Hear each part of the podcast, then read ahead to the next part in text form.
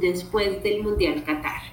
El antes nosotros teníamos en promedio que diariamente veíamos apuestas digitales más o menos de 3.500 millones de pesos, que no es una cifra nada menor, pero a partir del 20 de noviembre con, la, eh, con el inicio pues, de Mundial Qatar, lo que hemos venido viendo en estos últimos días es que esta cifra ha incrementado en un 84%. Eso significa que hemos visto un incremento de apuestas digitales a cerca de 5.700 millones de pesos diarios que no es una cifra menor y que por supuesto viene apalancado porque aunque Colombia no está en el mundial y no participó pues en el mundial, sí el tema de apuestas digitales pues genera emociones y genera em,